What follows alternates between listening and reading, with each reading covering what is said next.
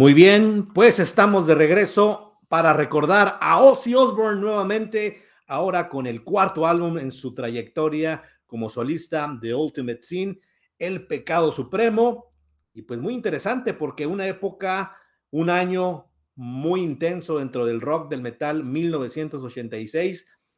Y hoy vamos a recordarlo, que está cumpliendo 37 años y que ha ido pasando eh, conforme al tiempo, generando un gusto más fuerte conforme a lo que fue en su época, creo yo, como simple aficionado. Y es lo que quiero hoy recordar aquí en Rewinder para todos ustedes. Gracias por seguirnos. Estamos por Facebook. Suscríbanse, lo mismo en YouTube. Eh, activen la campanita y en video podcast como en Spotify, pues las plataformas donde nos pueden encontrar, entre otras, pero principalmente pues donde estamos proyectando y haciendo una labor con gusto, con el simple hecho de hablar de algo que nos genera gusto, alegría, adrenalina y que pues que quede ahí y que el que guste participar, compartir, platicar, preguntar, debatir inclusive, pues bienvenido sea. Así que pues ¿qué les parece que recordemos entonces el álbum de Ultimate Sin del señor Ozzy Osbourne, que bueno, también incorporado a esta etapa que está pasando el señor Ozzy, rindiéndole una especie de tributo, de remembranza de todo lo que nos ha regalado a través de la historia. Obviamente mucho habrá que platicar de la etapa de Black Sabbath. Tenemos mucho que hablar todavía de los años gloriosos de, de Black Sabbath, pero bueno, el señor Ozzy como solista, pues ya tocamos hace unas semanas el Bark of the Moon, que en lo personal es mi favorito. Sin embargo, al darle una oportunidad de escuchar este álbum, me genera una especie de mal sabor en mi persona de que no le di más escucha en su momento. Obviamente, 1986, pues yo estaba en mi etapa de niñez todavía. Yo estos álbumes los conozco ya entrado los noventas y probablemente fue de los últimos que escuché de Ozzy. Yo recuerdo primero entre el Blizzard of Oz estaba ya había salido No More Tears, que fue lo que provocó escuchar Ozzy en su carrera y también escuchar Black Sabbath, porque pues uno a esa etapa de la juventud es cuando incorpora todo lo que empezó uno a conocer en la época de los 70s, 80s y obviamente entrando a los 90s. Qué caray, pues tanta, tanta eh, oportunidad de álbums, de grupos que algunos pasaron, otros se quedaron, otros se olvidaron, otros se mantuvieron, pero hay unos que tal vez se olvidaron pero que por qué pasó si es un álbum tan bueno como este de Ultimate Team, y es lo que quiero hoy comentar, un álbum que ha envejecido para bien y que yo creo muchos aficionados, seguidores, rockeros que son autranzas de Ozzy o del hard rock, del heavy metal en general, no me dejarán mentir, al menos que tengan en su haber o les haya sucedido que este Ozzy es el que los marcó, eh, este álbum es su favorito, que creo que hay muchos que lo tienen, pero probablemente fue por una evolución al seguirlo escuchando y después entenderlo, ¿no? Porque fue un parteaguas para Ozzy, para el rock, para la escena musical en ese entonces, porque se estaba llevando una propuesta muy intensa dentro de los mismos géneros, o ya en ese entonces subgéneros, ¿no? Por un lado, el heavy metal, pues tocaba opciones más profundas, más intensas, más rápidas, más potentes. Pues nacía toda la, escena del thrash metal, ¿no? Desde Metallica, Exodus, Testament, Megadeth, Anthrax, Slayer, por mencionar algunos. Y por otra parte, pues la escena del glam, ese glamour de un rock más eh, enfocado a la fiesta, a la algarabía, a, al, pues sí, al, al momento de pasarla bien, pues nacían bandas como Motley Crue, Rat, Bon Jovi, eh, Dokken, Great White, por mencionar algunas y tantas que ya se mantenían y que estaban incursionando en este sonido, ¿no? Se me ocurre un Scorpions, un Def Leppard, que pues también intentaban darle competencia en un sonido con una evolución, digamos, más radiofónica, ¿Y a qué voy que sea radiofónica? Que tuvieran presencia en la radio, porque se, invadía de opciones para cambiarle en la radio y escuchar por primera vez un, un sencillo de alguna banda en ese entonces. Y también ya estaba en su momento pues los canales de música como MTV, que todas estas bandas era casi un hecho que tenían que incorporar videos para promocionar sus sencillos dentro de, de estos canales, ¿no? Que era también otra forma de conocer estos grupos, estas nuevas rolas que surgían. Y Ozzy, pues en este caso también tuvo que hacerlo y surgió con los videos bastante cómicos, si me permiten la expresión, ¿eh? que a veces no se adecuaban mucho a lo que se estaba presentando musicalmente hablando. Y le sucedió a todas, yo creo que a la mayoría de las bandas, videos ridículos o fuera de lugar, pero bueno, eso te enganchaba para también ver qué hacían, cómo se manejaban, cómo actuaban y al final escuchar lo más importante, ¿no? La música. Y vaya que, tenían mucho que dar. Y bueno, en este cuarteto, de, oh sí, pues cambiaba, empezaba toda esa cuestión de cambio de alineaciones. El segundo álbum con Jake Lee como guitarrista, llegaba Phil Sosan en el bajo y el señor Randy Castillo en la batería, que se mantuvo después dos álbums, si mal no estoy, no recuerdo, creo que No More Tears fue el último que hizo y que bueno, un, un muy buen baterista, muy potente y que encontró aquí una opción para catapultarse y que lamentablemente pues ya, ya falleció y el señor Mike Moran, que da participaciones en el teclado. Y bueno, aquí este álbum, el por qué decirlo infravalorado, infravalorado, perdón, ahí está la palabra. Yo creo que es la primera vez que hago, hasta la palabra se me complicó decirla, es la primera vez que hago un video podcast. Por lo regular hago álbumes clásicos, álbumes nuevos y hay álbumes que no se le puede dar la categoría de clásicos, no todos los álbumes llegan a ese nivel, pero que son álbumes muy buenos. Pero este se me ocurrió porque al final creo que así lo es. Es un álbum que pudo o debe ser clásico, sin embargo, dentro de la misma discografía, de los mismos seguidores, de la misma forma de que se expuso eh, la carrera, los, discos de Ozzy, queda como que a un lado, ¿no? Desdeñado, o no con el valor que se le debe, ¿no? Porque sé que los grandes seguidores de Ozzy,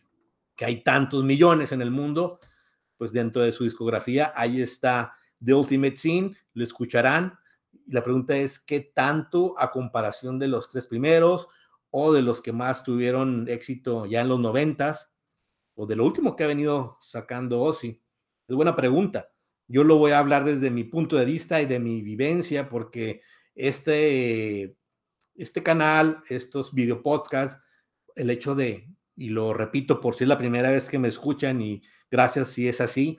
es el rewinder de regresar y recordar cómo conociste, cuándo fue la primera vez que escuchaste esta banda, este, este álbum de tus favoritos, por qué lo recuerdas, qué hay, qué te dejó. Y The Ultimate Sin yo creo que fue como que poco a poco eh, dándome el gusto y hoy que lo vuelvo a escuchar y varias ocasiones antes de hacer este video, pues puedo decir que es un álbum extraordinario, bien producido, bien ejecutado, todas las rolas están extraordinarias, está en su mejor momento Jake Lee, que es la pregunta también que podríamos generar, ¿qué les parece este guitarrista? ¿Quién es para ustedes el mejor o el favorito? ¿no? Porque todos han sido extraordinarios. Randy Rose pues, le dio la catapulta para regresar a escena y rápidamente colocarse en gran nivel al señor Ozzy. Lamentablemente, pues la tragedia de su fallecimiento. Llega Jake Lee y pues su estilo, su forma, su melodía, un, guitarrista muy fino en, desde mi punto de vista y que pues le dio una gama de posibilidades, creo, a Ozzy para incorporar y aún no entiendo por qué la salida de Jake Lee. Tal vez en esa etapa, recuerdo si Osborne estaba, pues, los excesos de, su fama, de su momento, que batalló en serio el señor Ozzy, que tuvo mucho que ver también, y que Jake Lee pues, se dio la oportunidad de formar su propia banda, que por cierto, también va muy de acuerdo a lo que estamos hablando, porque Badlands creo que pudo haber sido mucho más. a mí me gusta mucho, hay un video podcast, de hecho, que por aquí eh, realicé vale la pena escucharlo de la mano de Jake Lee. Y Jake Lee ya como guitarrista en sí, eh, como que queda todavía muy ahí en el limbo de no haber pasado o ser reconocido como uno de los grandes guitarristas, no solo de, de Ozzy, ¿no? sino la historia del heavy, del hard rock.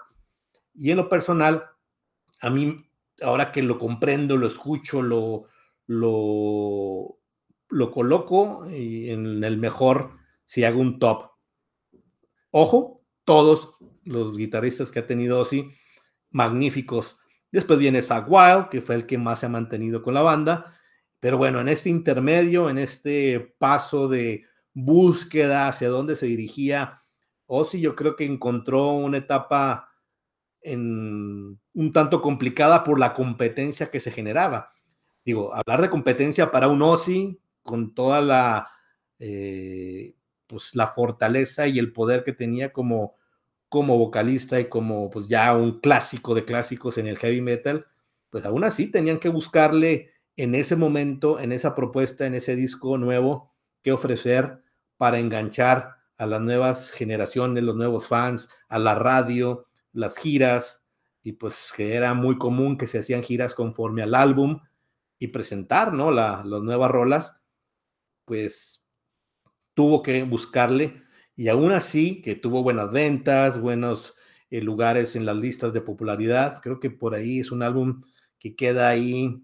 con una cuestión de que se le olvida o, no se escucha tan seguido como otros, inclusive las mismas radiofusoras a la fecha, es raro que, que, toquen alguna rola de este álbum. Tal vez Shut in the Dark sí ha sido, pero no a la vez o a la misma manera que se tocan rolas en la discografía de Ozzy. Es interesante porque al final del día el hablar de este álbum es hablar de calidad, de ejecución, de producción, de un álbum muy compacto, muy que lo puedes escuchar de principio a fin de una manera eh, adecuada,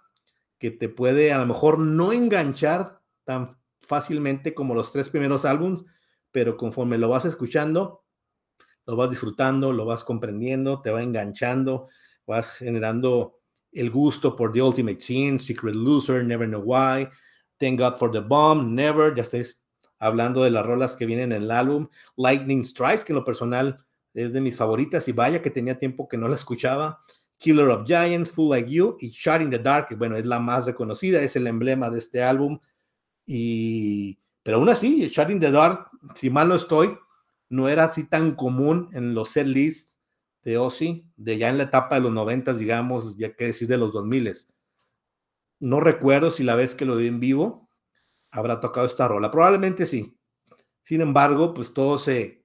basaba, obviamente, en sus grandes éxitos con Black Sabbath, los grandes o los que tuvieron más proyección y que llegaron a más masas con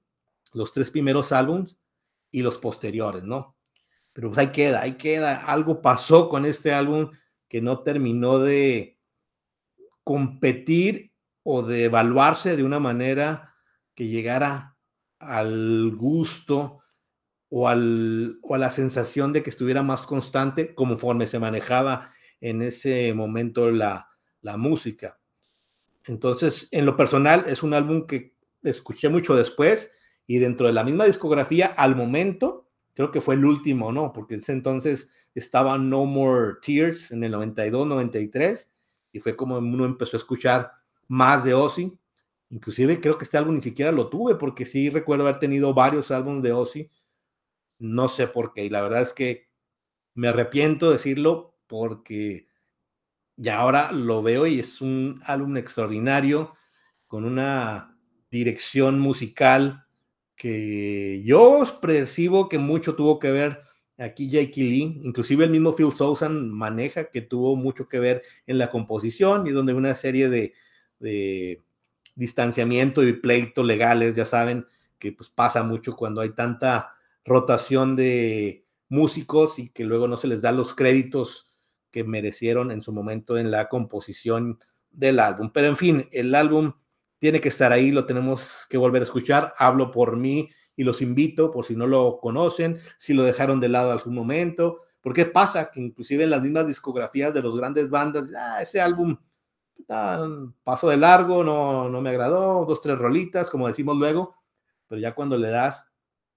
una escucha con más conciencia, con más este, atención, uh, es de los que me arrepiento no haberle dado más cuerda, como le dábamos a muchos álbums en aquella época. Pero por fortuna estamos aquí recordándolo, valorándolo y diciendo que esto debe estar más alto y creo que ha envejecido con mucha calidad que hoy puede convertirse y tal vez muchos piensen como yo de que es un gran álbum y que debe estar ahí contemplado en la discografía no solo de Ozzy, sino, sino esa etapa de los ochentas que el 86 tiene muchos grandes álbumes que, que hay que inclusive hablar de ellos y por qué no hacer como que una lista de álbumes de esa época dentro del género del rock y el metal valdría mucho la pena, pero por lo pronto, pues aquí está Ozzy y la banda de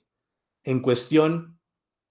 que es sensacional, y tal vez también de la banda que menos reconocida, este cuarteto o quinteto ya con Mike Moran en el teclado, pero ha sido de los mejores desde mi punto de vista, y Jake Lee, pues hay que darle crédito total de cómo ejecutó y le dio este ritmo al mismo Ozzy, que también en su voz muy bien mezclada, muy bien presentada en estas rolas. Pues nada, ahí queda, vámonos a disfrutar de Ultimate Scene de Ozzy Osbourne, ustedes tendrán su mejor opinión, pues aquí queda en el recuerdo entonces de Ultimate Scene del señor Ozzy Osbourne. Saludos y gracias, nos vemos a la próxima, los invito a que sigan el canal.